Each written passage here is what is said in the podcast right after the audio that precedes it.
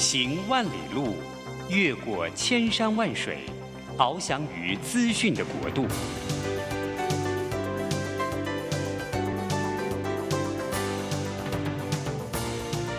以全方位的视野，飞向更高更远的目标。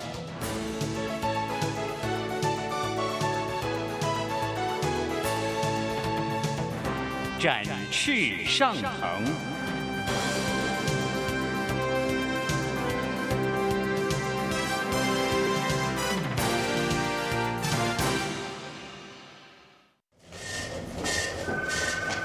这工作不是我的专业。我之前没有做过啊，奇怪了耶，事情都已经那么多，都做不完了，老板还啰里啰嗦的交代一大堆。职场轻松学，透过职场达人的真实故事以及深入职场的剖析，在轻松对话当中解答您的工作疑虑，排除您的工作障碍。职场不能说、不敢说的，在这里一次让您轻松学。欢迎收听张敏敏制作主持的《职场轻松学》。桃园 FM 一零四点三 Go Go Radio，台北 FM 九零点九佳音广播电台，这里是佳音乐联播网。亲爱的听众朋友，您好，欢迎来到我们职场轻松学，我是张敏敏。嘿，职场轻松学这个节目呢，在每个礼拜三早上跟所有听众朋友见面。那我们希望能够透过这样子的一个空中舞台，哎，您可以了解一下目前我们职场上面的趋势。那有时候呢，我会找一些我身边的好朋友，或一些我觉得各行各业的达人。或者是一些我们平常在工作里面比较少见到，或者是比较少碰到的一些职场的新的角色，那希望都能够透过这样子的一个短短时间跟大家来分享一下。好，那今天呢，呃，是由敏敏这边来跟大家来分享哈，呃，主要也是因为最近我在带一些呃高阶经理人哈，还蛮大的感触了哈，呃，可能在这边大家都知道啊，呃，敏敏是。一些呃中高阶主管，可能我们在上教育训练，或者是在做一对一辅导的 coach。那我比较喜欢称自己叫做所谓的教练，或者是引导者，因为我觉得当老师，我们又不是学校里面的老师，那老师听起来又有点像教书匠。我希望能够把那个匠气给减少一点，所以呢，我比较喜欢称自己叫做引导者哈。我这个引导者呢，尤其是在推动呃企业变革，或者是说呃，当我今天到了一家公司，我可能要帮他们推展一些工具或者是内容的时候啊，我就觉得我得耗费非常大的力量，然后呢，这个一对多对整家公司。有一些算是沟通的一些推进吧，哈，这些推进呢，主要当然是来自于不只是把对方给教懂，我觉得在教懂教会之前，有个动作非常重要，就是他们心里要能够接受。其实让我蛮惊讶的就是哦。一般而言，在公司里面的高阶经理人，他们如果面对市场的变化，其实反应都是快的。那他们的接受度，呃我的意思是，对于新事物的接收度其实是蛮高的哦，比我想象中要来得高。而且不论是年纪有多长。我觉得他们对于现在社会或市场的变动，一般来讲都是敏感的。那这个敏感度呢，会来自于当然他们会大量的去涉猎一些现在职场上面或工做上面的一些新的资讯。我觉得他们都会有资讯的焦虑症，然后他们会参加非常多的研讨会。那通常只要是研讨会哈，都会有学界的人进来。那学界嘛，我觉得学界最大的力量就是能够把。比较复杂的事情给它简单化或系统化，所以学界他会帮你分析，呃，现在大概趋势是怎么样？那有哪些解法？那未来会如何？所以第二个，他们也会从一些研讨会来了解一下目前的趋势，好让他们对未来有些阴影。那第三个，我觉得他们对于市场变化比较敏感，是来自于朋友圈。你知道有时候呢，三不五时的，不管是聚会好，或公共场合握个手讲个话，或甚至是可能一些非正式，大家一起吃个饭，朋友圈嘛。我觉得非正式的聚会哦，给这些呃领导者更大的一些冲击哦，是因为他们发现，哎，自己的朋友，哎，你知道就是同行或者是异业的哦，哎，怎么自己的朋友也在推某一个新的想法，那为什么自己还没有动？哎，怎么另外那个朋友那个企业家好像对自己的员工有一些新的做法，法哎，怎么自己好像没有动？所以我觉得那个同侪的压力哦，更大部分是这些呃企业家往前或者是改变自己一个很大的力量。那反观呢，我觉得对于一些中阶或中高阶的经理人哦，我现在其实是头比较痛的哦。是因为当我们在推动一些新想法或者是新观念的时候啊，创业家或最高指导者，他们给的阻力其实是比较少的，也就是他们都愿意试试看，然后看看有什么样的结果。可是蛮大的阻力哦，会是来自于这些老板的 N 减一。或者是 N 减二，所谓的减一就是老板的下一层，那所谓的减二就是老板的下两层。好，当然要看您这个 N 的定义了哈。那也就是我我我自己比觉得比较无力感的，就是那些中高阶的主管。他们在面对变动的时候啊，呃，那个心情之复杂，反应之多样，还蛮让我这两三年来其实感受非常的深哦。呃，最近呢，我们想要把 OGSM 推广到一家海外的公司。那当然，这个海外的公司，这位主这位大老板他是台湾人。那在台湾创建不错之后呢，就到了美国，然后定 locate 在洛杉矶。那洛杉矶嘛，所以离斯里就是离离戏谷非常的近。所以呢，他就呃之前在二零二二年底的时候就开始在美国洛杉矶、台湾还有呃中国大陆以及厂区那边，我们就有一些呃。跨国界在线上面的 OGSM 的一些呃课程，课程整可能就是大家反应还蛮有感觉的哦，因此呢，在今年度就想要能够 roll out 到德国。那 roll out 到德国的时候啊，呃，这时候就各方的疑问就来了，我觉得也是审审慎评估之后的结果了哈。那你就可以看到这些中高阶主管呢，他们对于呃，要使用一个新工具哦，那个 concern 非常之多，哎，他们担心员工会反弹，然后他们担心没有时间跟员工说，他们担心员工说了之后没时间学，他们担心学了之后没有人跟催，然后呢，他们担心跟催之后，可是呢没有效果。那就很有趣的哦，就是从二零二三年今年的四月开会讨论，五月、六月。七月一直到现在十一月，意思是呢，从三月一直到十一月，这中间约莫是七到八个月的时间，这样的讨论半年就过去了。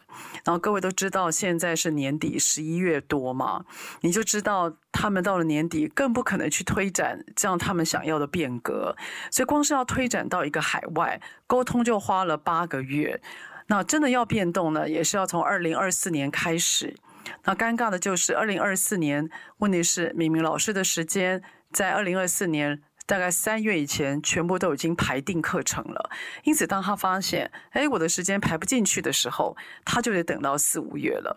那等到他呢，去发觉到四五月可能才能排课程，他又发现七八月他们又要参展了。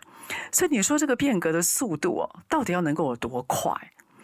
真的，当我们今天要进到一家公司，然后呢，最高主管也想要推动的时候啊，哇，你就会觉得说，那整个的拉扯之严重，而且各位，他只有一个分公司哦，他另外呢还有其他的海外分公司，如果每家分公司的沟通都需要一年。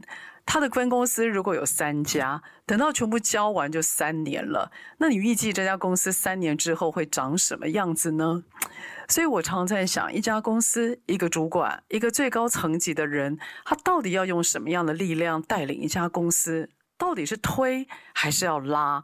而这个推跟拉，到底是因为什么原因而让大家停滞不前？那在呢苦思这个的想法的时候啊，你知道我最近在整理我的书房，反正我最近的书房满到跟就是仓，你知道那种仓库吗？就是那个仓库啊，已经。东西堆到超越你的身高，东西是掉下来这个意思了哈。所以当我在整理我的资料的时候啊，我赫然发现了我以前在博士班的时候念的一篇《哈佛商业评论》的文章哦。他那个文章呢，他的书名叫他的呃名字叫做《Coaching the Toxic Leader》，就是你到底要怎么样去引导一个有毒的领导者，哇！我看到“有毒”这个字，我觉得好刺眼啊，所以我就再把这个文章再把它拿出来看，嘿不知道为什么它里面所讲的内容非常触动我最近的观察，所以呢，我们就来谈一谈，哎，什么叫做有毒的领导者？而这个有毒的领导者到底该怎么办，以及他会对公司产生什么样的影响呢？好了，我们下一段一起来聊一聊。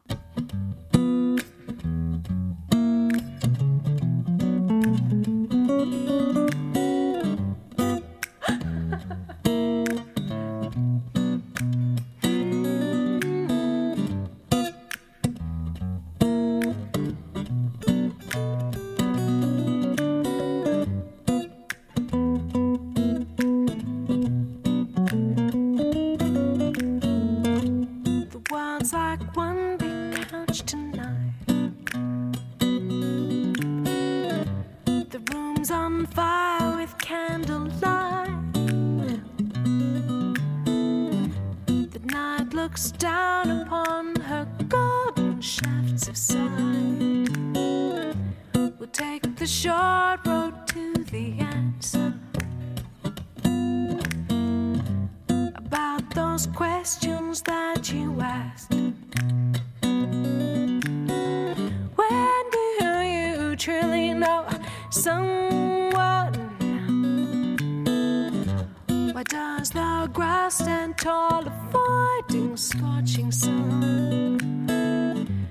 take the short road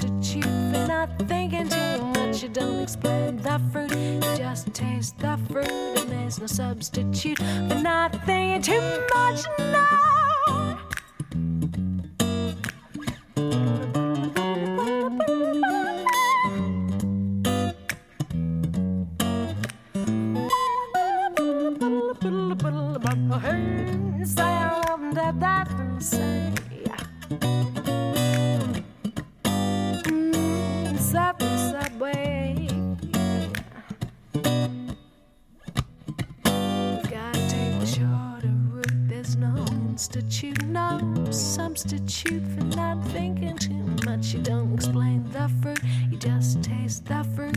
There's no substitute for not thinking too much. We take the shorter route. There's no institute, there's no substitute for not thinking too much. You don't explain the fruit, you just taste the fruit. And there's no substitute for not thinking too much. You said your brain is a hole and you can't get out like. You never have it figured if you think it's figured out. There's no substitute for not thinking too much.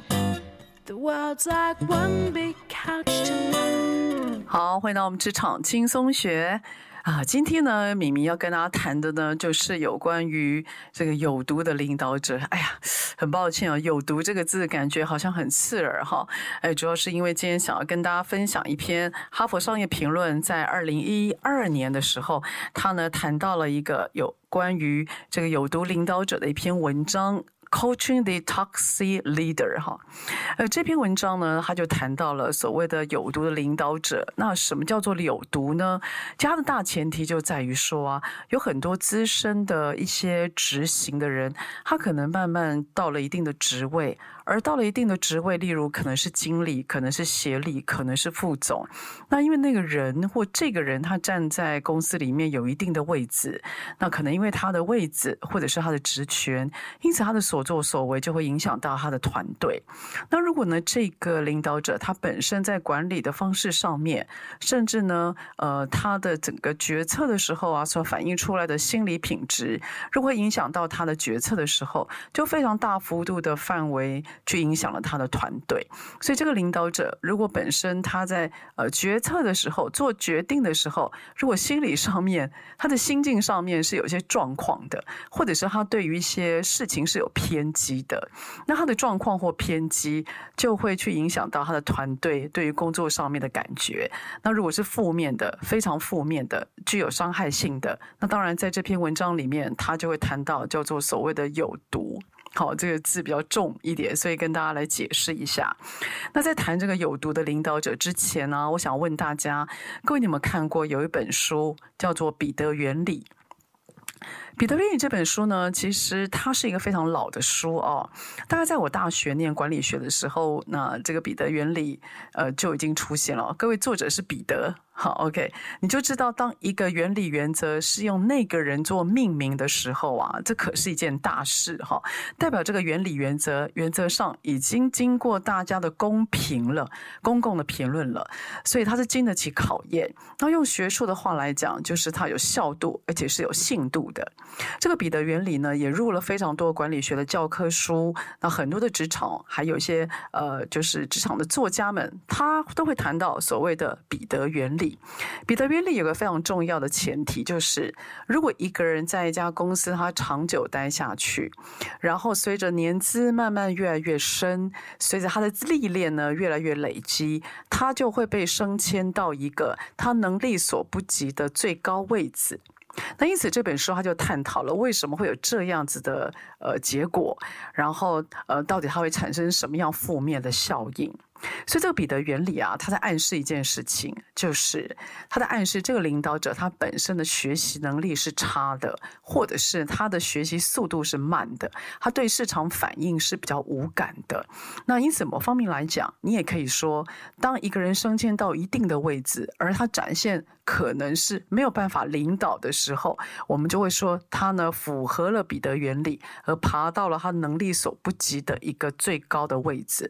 某方面来讲。那我也可以说，彼得原理他所展现出来的那个主管的状态，应该还蛮符合我们这篇文章当中所图的，叫做所提的叫做有毒的领导者。呃，有毒的领导者呢，这个作者他本呃应该讲他是有两个作者哈，这两个作者呢，他一位是呃 Manfred。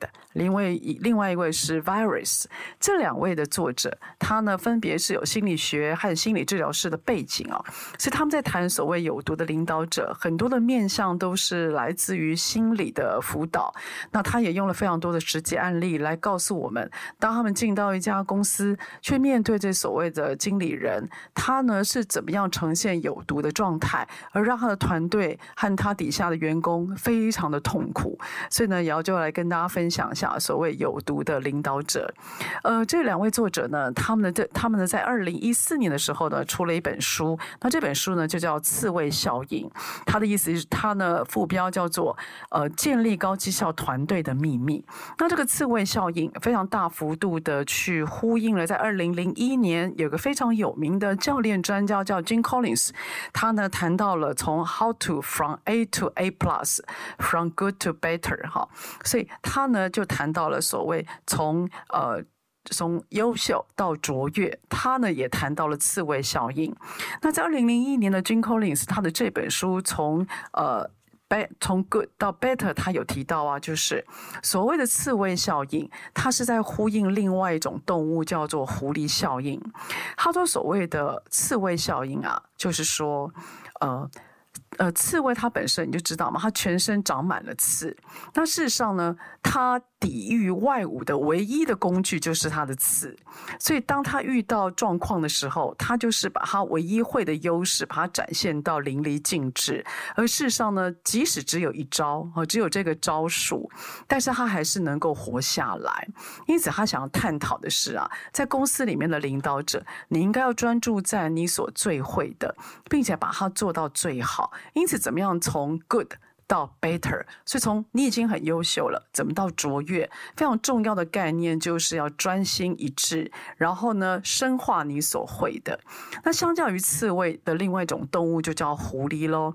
那各位，我们呢，在不管是寓言里面或故事里面，我们都有意识到吧？狐狸就是有个小聪明，它呢会审慎环境。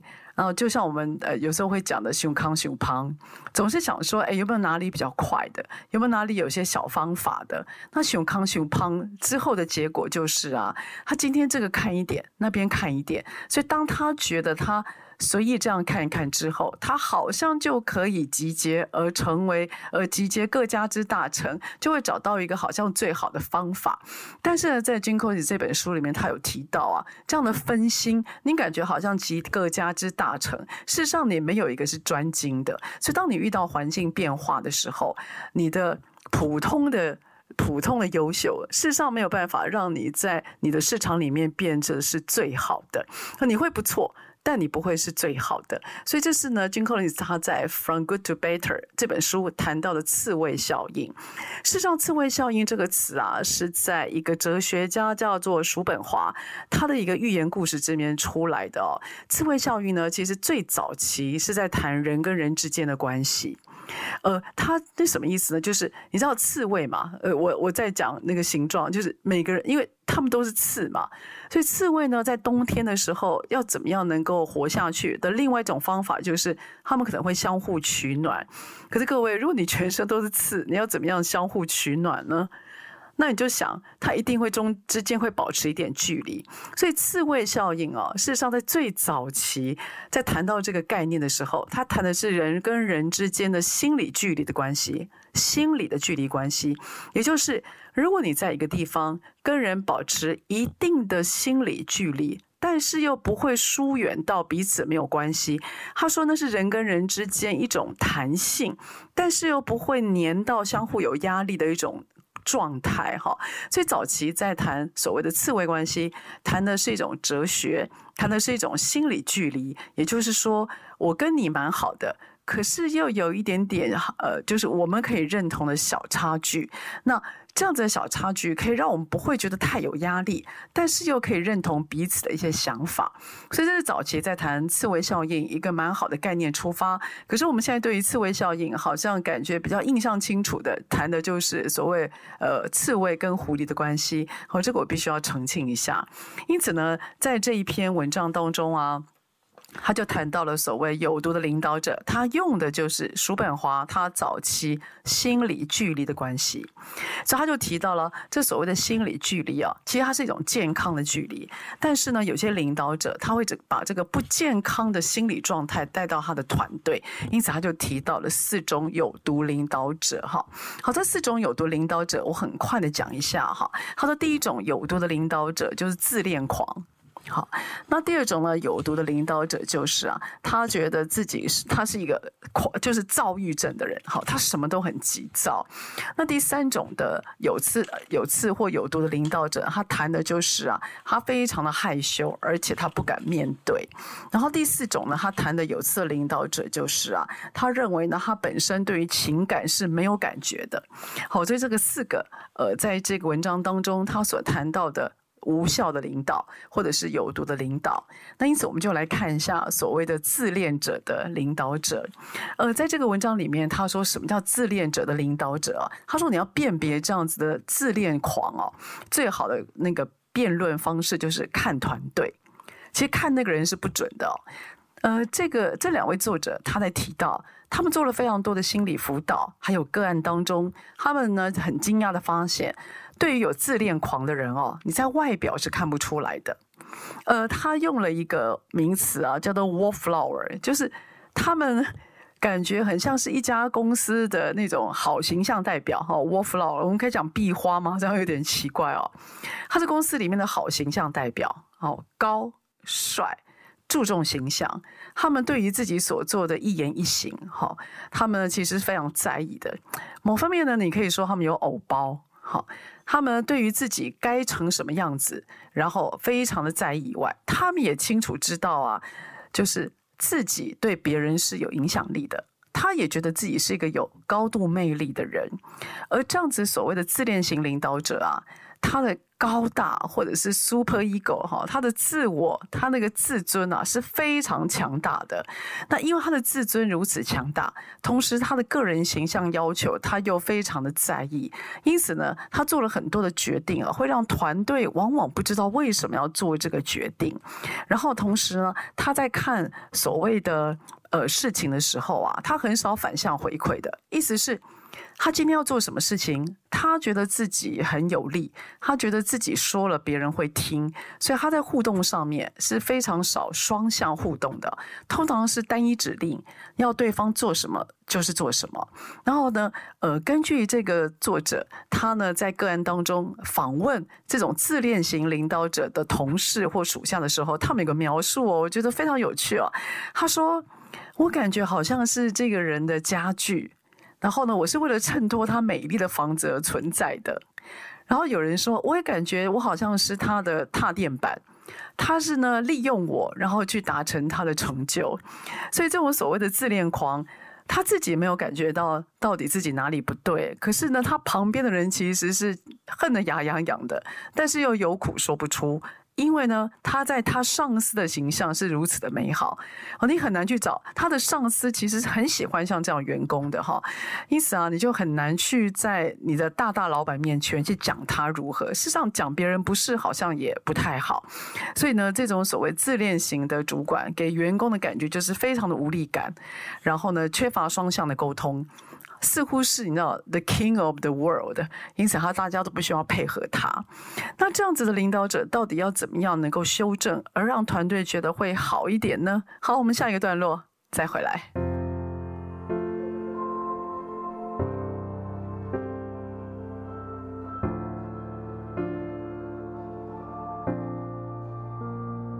I can see fire burning way out there. I can feel the cold wind across the bitter air. And it makes me wonder how we return. Where will we go? What will we do with all we've learned? Well, I believe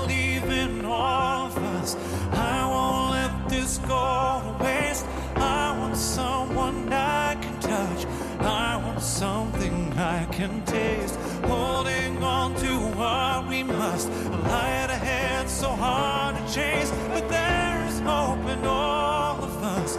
And I can see it on your face. On your face. I can see, I can see. And we're so connected, never more alone. Special from the filter of a phone.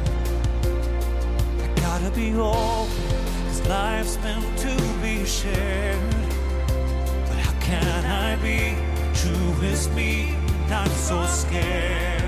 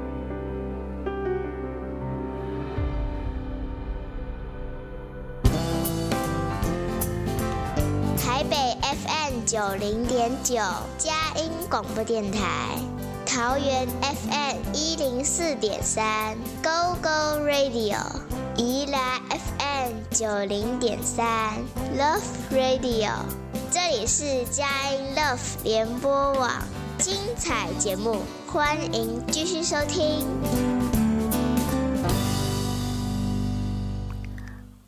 好，欢迎到我们职场轻松学，职场轻松学在每个礼拜三早上八点到九点播出。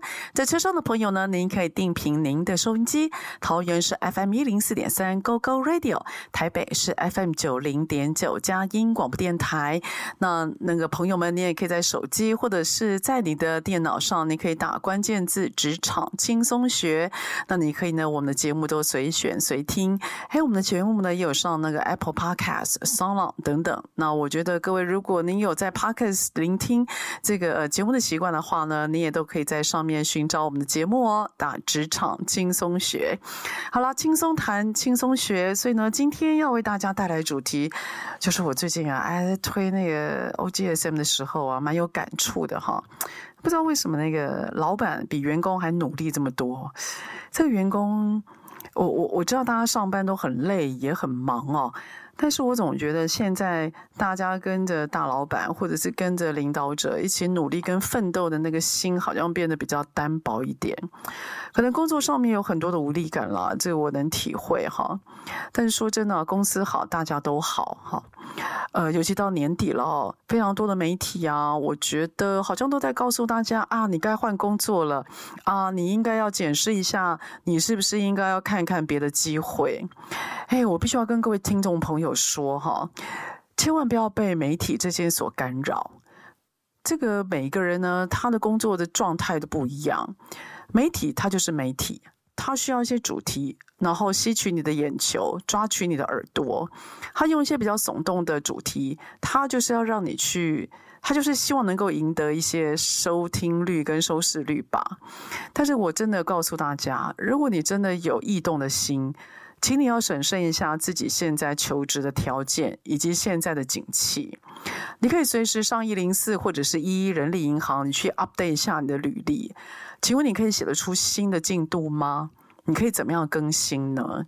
然后呢，你也可以看一下，你到底移动之后，你可以确定你在职位上谈得更好吗？那你在薪水上可以谈得更好吗？呃，比较忌讳的就是有情绪，心情不好，然后就想要异动。呃，像我们这些比较老的哈，我们都常在讲。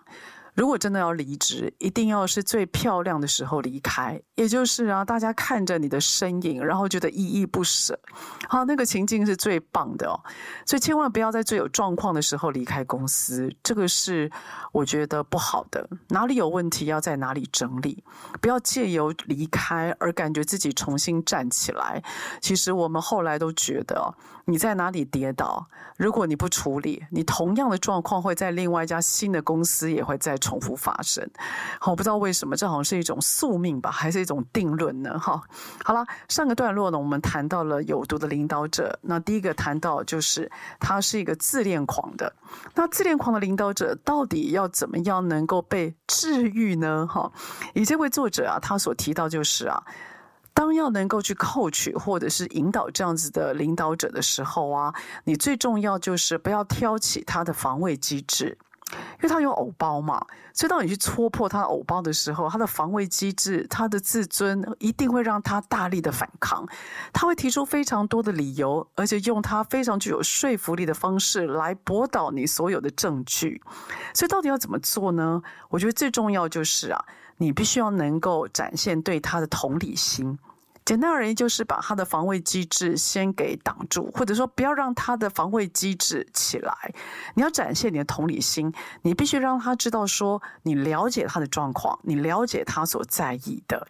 那当这样子的理解或他呢开始慢慢能接受的时候啊，你在跟他对话的时候，你要抓紧一个原则，也就是你要让他感觉他因为少做了什么事情而导致影响了他的影响力。也就是让他的影响力变少，所以不要让他觉得说他的某些动作而让他的影响力变少了。那为了让他维持一定的影响力或影响力要变多，你就要用提醒的方式来跟他讲话。他说这是一个蛮好的方式。他说第二个啊，对于这种这种所谓自恋型的领导者哈，你要怎么治愈他？第二种方法就是啊，你要跟他在沟通的态度上是平起平坐的。某方面呢，他觉得自己是有影响力的，口若悬河，他征服非常多的舞台，所以呢，如果你也被他征服了，你就会变成他的观众，他就会变成你的王。所以沟通上面呢，你要能够 hold 住自己的心智。你要让他知道你在乎，你要让他知道沟通上面你是平等的，所以这方面的那个地位，沟通地位，这个是你要 hold 住的哈，这个蛮有趣的。然后第三个啊，面对这所谓的自恋型的领导者，你要把他的，你要把你们的对话最后要转到目标导向，也就是让他回到实际。什么叫实际呢？你让他回到实际，我们到底要做多少数字？我们到底要什么样具体的产出？我们接下来要怎么做？也就是把他从感性的状态，让他可以透过你的问答而移动到理性状态。理性状态就是很多的目标设定、计划的制定。那你们慢慢就可以谈到该怎么做。那这两位作者就提到了，怎么样让他从自我的想法慢慢移动到团队目标的达成，是一个可以做的做法。哈，我觉得这招其实是还蛮还蛮有效的，我自己也试过哈，的确还蛮不错的。好，第二个呢，他谈到了有关于有毒的领导者哈，就是哎，我都怀疑我自己是不是啊？他说是有躁症、躁狂症啊。什么叫躁狂症或躁症啊？他说呢，这样的。呃，领导者哈，他本身情绪反应很大，而且是极端的情绪反应很大，然后往往呢是没有预警，他就突然情绪很非常的非常的两极哦。例如他可能会突然大叫，啊，他可能会突然想到什么，就把人叫来骂，或突然他可能呢就是会有一些有关于。呃，一些做法，他就突然变得很沉默，所以他在同人面前或在别人面前，很像是一个不定时的炸弹。你不知道去敲他的门，跟他讲话，下一步会怎么样？那这种人呢，他在公司里面，同事们会形容说，跟这样的老板对谈哦，会让他们非常的害怕。因此呢，呃，在非常多的一些研究里面。这些同事们会从这样子的老板感受到感受到所谓的入虐，也就是呢不当，他的领导的不当会让他们觉得自己精神被迫害。好，这我们叫入虐式的督导哈，他觉得精神被迫害，因此他会觉得说，老板有时候因为情绪口出秽言，那之后呢，心情好的时候又跟他道歉。可是实际上说出来的话已经伤害到他了，然后让他永远不让这个属下永远不知道该用什么样的心情去对待这样的老板，所以呢，这样的老板呢会给员工非常痛苦的感觉。哦，心情好的时候是个好人，心情呢如果极端也不能讲不好啊，他如果心情比较激动的时候啊，他就会让人害怕，所以他表现情绪的样子非常的两极。那这样的表现情绪的两极啊，以这两位作者来讲，他就说，如果真的很夸张的话。啊，可能不能够只有公司里面，或者是说外面的教练进来做 coaching 了，他可能还会需要服用药物，或者是需要专家、心理专家进一步的做指导。啊，当然了，我们就撇除这方面不讲了哈。啊，有关于所谓躁症或躁狂症啊，他其实呢，最重要的就是他对于很多的事物哦，他会有无力感。因为他想要，他他他会觉得他已经讲了，可是为什么同仁们都没有这样做？那他本身呢，在心里啊，就有很多的情绪上的波折，然后忍了很久没有讲，因此在在一个缺口的时候，就好像刺破他了，哇，把所有东西全部爆发出来了哈。所以这样所谓的狂症跟躁症的这样的领导者啊，那要怎么样扣取他呢？要扣取他最好的方法就是哈，必须要把。人家对他的评价，直接让他知道，他都直接让他知道，直接听，然后让他知道说他情绪的起跟伏，给他旁边的人造成多少的困扰，他都直接讲。然后同时呢，第二个啊，在扣取他的时候啊，一定要告诉他，因为像这样的主管哈，他会有不安全感，他的不安全感非常的重，所以呢，怎么样让找出他的最不安全感，然后透过指派。好，比如说，呃，可能要有一个人跟他互动哈。比如说，可能有另外一个同仁比较资深，然后他情绪相较之下是比较稳定的，那也许他就可以成为他某些事情的代理人。然后呢，透过这个情绪相对比较稳定的人，那他可以成为这个比较躁的、比较躁的这个领导者的一个算是左右手吧。然后相互可以去做管理。避免这个比较躁动的领导者去做很多的微观管理，就是 micro management，好，尽量不要让他进到很多的微管理，而让他的左右手情绪相较比较稳定的，跟他做一个互补的动作，他都也许呢减少他的不安全感，减少他的不确定感，就可以让这样子躁的领导者，他也许心情或状态会好一点了哈。好，那我觉得像这样比较。我我我自己评估哦，就是我以前在外商或我周遭的朋友啊，大家大概被那个被那个 daylight 给压疯了。我觉得人常常在有时候会一段时间哦，会有这种躁症吧，就是真的被逼疯了，然后大家都没有配合，你感觉就好像快要崩溃了。所以我在看他这段文章的时候，我就心里就想，哈，这是讲我嘛，哈。但有时候我们真的会。不晓得说，哎，真的可能会造成别人的困扰。但躁症跟狂症啊，有时候是一段时间啊。但如果长期都这样，好，长期都这样的话，那可能就是有状况了。我觉得，呃，我们自己啊，包括我我自己了哈，我也会多留意。但是我真的觉得说，能够让自己呃尽量放松。找到一个跟你相互搭配的人真的是蛮重要，我觉得他这个提醒是蛮好的，做法蛮好的哈，所以呢也给大家做参考哈。如果工作上你觉得你急了，有时候呢可能呢嘴巴话出的比较快，不小心如果我们伤害到别人，好，这时候呢你自我知觉一下，道歉。真的是没有办法去抚平你曾经说过的话所造成的伤口，那要怎么办呢？我就想办法解决，然后跟大家直接讲，直接面对。最主要是你自己能够有知觉。好，以这个作者来讲，他说只要你自己有知觉，其实这件事情相较之下是比较好解的。哈，好，下个段落我们来看一下，有另外两种人，我觉得状况其实更严重。下个段落回来。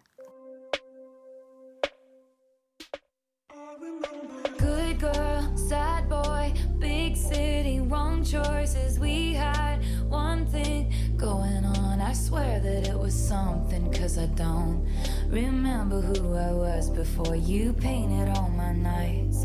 A color I've searched for since, but one thing after another fucking situation, circumstances, miscommunications, and I have to say, by the way, I just may like some explanations. Can I ask you a question? Did you ever have someone kiss you in a crowded room? And every single one of your friends was making fun of you. But 15 seconds later, they were clapping too. Then what did you do?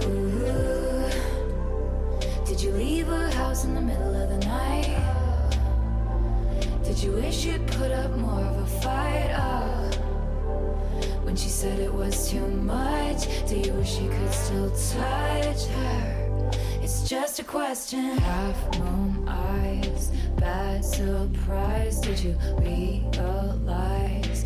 Out of time, she was on your mind with some dickhead guy that you saw that night.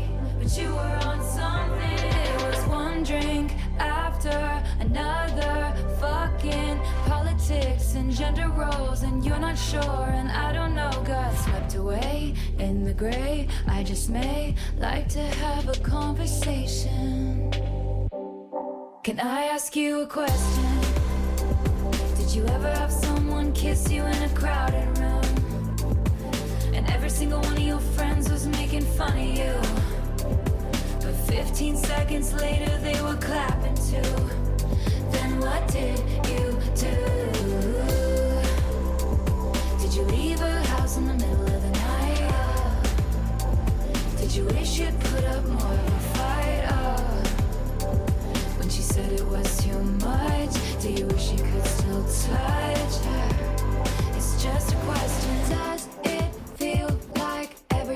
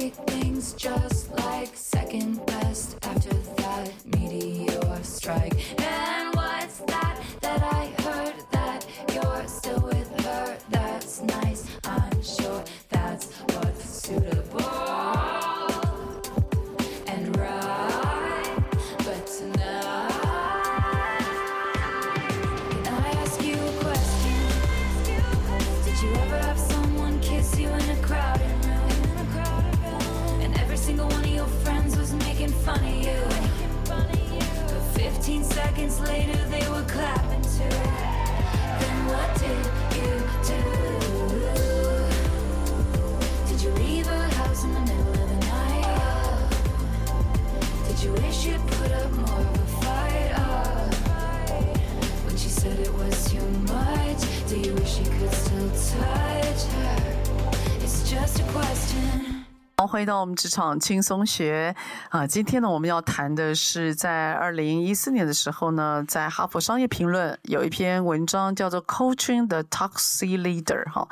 那这四种有毒的领导者，那分别是自恋狂，另外还有躁狂症的哈。那第三种呢，就是我们今待会儿呢要谈到的，就是他非常的悲观。第四种就是。对情绪，对别人的情绪没有感觉的。好了，我们谈一下第三种，就是悲观。呃，不对，我们这是比较内敛的哈。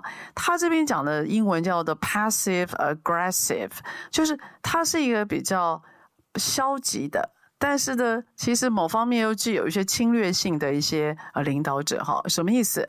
就他本身呢，他主动性不强，他比较害羞，他不敢面对，但实际上他的负面情绪很多。他呢会三不五时做一些比较拐着弯的攻击，好，那这样领这样的领导者哈，他有什么特色？他对于工作是缺少热情的，也因为缺少热情，他可能有心事，他缺少了热情，所以他跟人互动的时候相对就比较逃避，比较间接，他没有办法跟人直接这样对话，他觉得用 email 或者是用 line 他比较舒服，同时呢。他呢，对于所谓的决策，他会避免避免尽量做决定，因为他会觉得做决定之后，可能带来的是失败，可能带来是责备，可能带来是别人的一堆更多的问话。那这些又要沟通，让他觉得非常的累。好，那同时呢，因为他缺乏热情，然后他又避免直接沟通，所以某方面来讲，他避免直接沟通其实是有原因的，他会比较不合作。那习惯去指责别人的过错，觉得自己是个受害者，也因此啊，他在很多的工作啊，他都会有拖延的动作，所以他可能面对员工的 email，他可能会拖延，他总是让员工的那个 deadline，好，总是 miss the deadline，好，总是没有办法符合那个交期，然后很多东西做事呢就会变得很没有效率，而且呢，他会去呃刻意忘记一些事情，或者是他不在乎一些事情，那别人要他改，讲。很多次他都不在意，所以这就是我们讲的，他是比较消极的，但本身却用另外一种方式的攻击性来让他的团队工作变得不好，甚至他用这样的方式来表达自己的怨气。呃，我觉得啊，在不知道为什么，我看到这个他在描述这个时候，我突然觉得现在台湾职场还有不少这样的人呢，我不知道。我不知道你感觉如何，好像大家有心事，然后那个心事又不敢直接讲，可是呢又觉得好闷，他又想要有一个发泄的出口，他可能觉得自己被误解。或觉得自己呃所领的薪水跟他的付出不成正比，所以他就会想办法去让自己减少一些付出，他就会让自己的负面情绪在不知不觉当中，他就想要透露一点，所以他可能呢有些他有些小动作会出来哦，例如翻白眼，然后无止境的叹气，或者是呢面对公司一些政策啊推动啊，他会冷笑。所以我觉得，呃，我不知道你有没有这样的画面感。我突然觉得，哎，我脑中就会呈现像这样子的脸部的动作。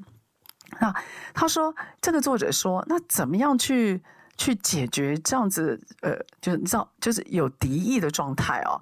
他说，这个有敌意的状态就是啊，你必须要，如果我们是他的教练哦，你必须要能够引导他和鼓励他去感受一下别人的感受，也就是。当他今天以自我为中心去展现这样的负面的讯息，你要让他知道这样做会对团队造成什么样的影响。所以呢，必须要能够让这样子的领导者知道说他的团队所带来的感受，然后再来就是啊，你必须要能够以此来转换他对于世界的否定。哈，这是他讲的。他说，呃。当在跟他对谈，首先呢，最重要就是，因为他无力，他可能会有负面情绪，他都永远要小心去面对这样的负面情绪，不要抗拒他。那 coach 他的人呢，要非常有耐心。好，要非常有耐心，因为当你慢慢的，我说 coach 他的人哦，当你慢慢打开他的心房的时候，你会发觉他的无奈跟心事那个故事会讲非常久，而且会有非常多的细节。那这两个作者他提到啊，要 coach 这两个人，你需要有无比的耐心，但是呢，你必须要用正面的方式去想说，当他愿意讲，而且愿意发泄的时候，好歹你会知道你们正在朝对的方向在走哈。那在这边呢，呃，他这个这两个心理学就有心理学背景的人啊，他有提到说有一个方法啊，在转换这样的负面的人呢，还蛮好，就是叫他写下来。好，叫他写下来。他说写下来并不代表要给谁看，但是写下来这个动作会让他冷静。因为当你不是用情绪在思维，而是用笔在思考的时候啊，文字会让一个人做整理的动作。所以有时候写一写，整理一下，那个理性的东西会出来。也许他会赫然发现，哎。他好像在意的事情都是同一件事情，而他没有解决的事情也一直都没有答案。所以他说，如果能够写下来，然后把这样子的呃状况就是整理出来之后，对那个人是有帮助的哈。好，那当然呢，他说在 coach 的时候啊，面对这样所谓的负面的人，你偶尔可以展现一下你对他的期待，也就是你要让他知道，这世界上对他有人对他是有期待的，是对他觉得他是。呃，有价值的人，所以如果他又在谈那些负面的，又在叹气的时候，你可以提醒他：我不喜欢你这样，我对你有期待。所以某方面，毕马龙效应是会在这样的人是发生效果的哦。哎，我觉得这个也是一个蛮好的提醒。好，好了，最后一个呢，是我觉得最近可能呃常跑一些呃就是科技制造业，我不知道为什么蛮有想法。他说第四种的有毒领导就是。这样的领导者或这样子的资深的干部哦，他对于人家的感觉他没有感觉，也就是他在工作上他刻意把自己的情感是切开的，他觉得工作归工作，那个人的情绪归情绪，所以他的情感是冷漠的。那在心理学，他呃在心理学的治疗里面，他说呢，这种叫做失语症，各位不是真的失语症，叫做情绪的失语症。它是来自于呢希腊时代对于人的一种诊断哦。他说这种情绪的失语症啊，特别是对于情绪，他没有办法感受以外，他也难以辨认。他只能他只是觉得有点怪怪的。可是他甚至连自己有没有情绪起伏，他都没有办法去做分别。他说这种所谓的情绪的失语症啊，可能是一种刻意能力的切割。或者是长久以来被环境所训练的结果。好，他麻烦在哪里？哈，他麻烦就在于，因为他对别人的情绪跟情感他没有感觉，所以他跟人跟人之间的非正式的相互沟通就会变得比较少。然后呢，他听不懂人家的弦外之意，他也比较搞不清楚在沟通的时候那迸发一线的哇哈的感觉。因此，这样的主管在面对创新，在面对所谓的一些呃自我增强 （improving） 上面，他就变得很弱。诶，那这对于团队的产出就是一个非常重要，还有非常关键的事情哦。如果一个主管他技术很好，可他对人没有感觉，他感觉不出来那个感觉。你觉得他带了一群工程师，带了一群团队，那那群团队会是一个什么样的团队呢？他可能就变成一个机器人的操作。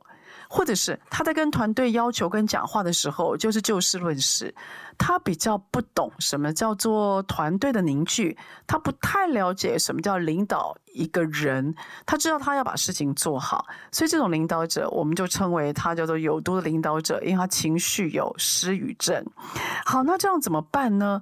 你知道在这篇文章啊，这两个作者他就说，他说 coach 这种人啊，他说超级无聊的，因为你问他话。他永远就是一两个字、一两句回答，因此他提醒你要 coach 这样的人，或让这样的人更好，你可能能够忍受无聊、空档还有寂寞，但是呢，你还是要花点时间在他身上，你要让他知道你是认真的，你要 push 他，让他去思考这各种的可能。好，所以你要慢慢建立他在你身上的信任关系，给他一点时间。让他去调整他的心智模式。当他慢慢调整了，信任有了，你再用一些直接的情境或问题，直接问他，你觉得如何？就只要问情绪感觉就好。好，如果情绪感觉还是出不来，那么你可以跟他分享一个故事，让他接龙，或者是他分享一个故事。然后让你接龙，让他脑中有个情境。当情境会有跟着情节流转的时候，通常他所引发出来的那个心情的高低起伏会慢慢一点点出来。那在这个呃这个资料里面，他也提到了，就是通常会造成这样子的结果。可能会需要家人帮忙，所以如果回到家，在比较没有防卫的那段时间，如果这样的主管可以在家人的帮助底下分享更多，那也许呢，他就会慢慢的跟人有共感能力了。好了，所以今天我们提到的，从所谓的彼得原理，谈到了刺猬、刺猬效应，谈到了四种有毒的领导，好，包括自恋狂，好，狂那种躁动的，以及。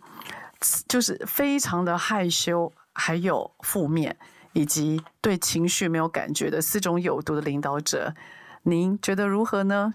有中了任何一种吗？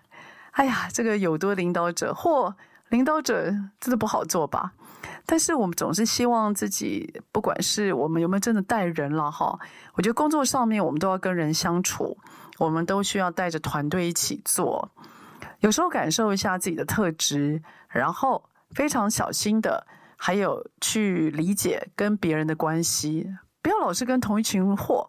有时候呢，看看世界，听听广播，哎，听听现在到底流行跟发生什么事，多一点刺激总是好的。好了，今天我们敏明开讲有关于有毒的领导者，希望能够给你生活带点不一样的反思哦。那我们下个礼拜三，我们空中再会喽，拜拜。Jesus said, Here I stand. Won't you please take my hand?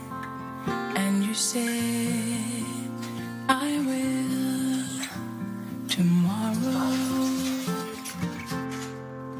Jesus said, I am He who.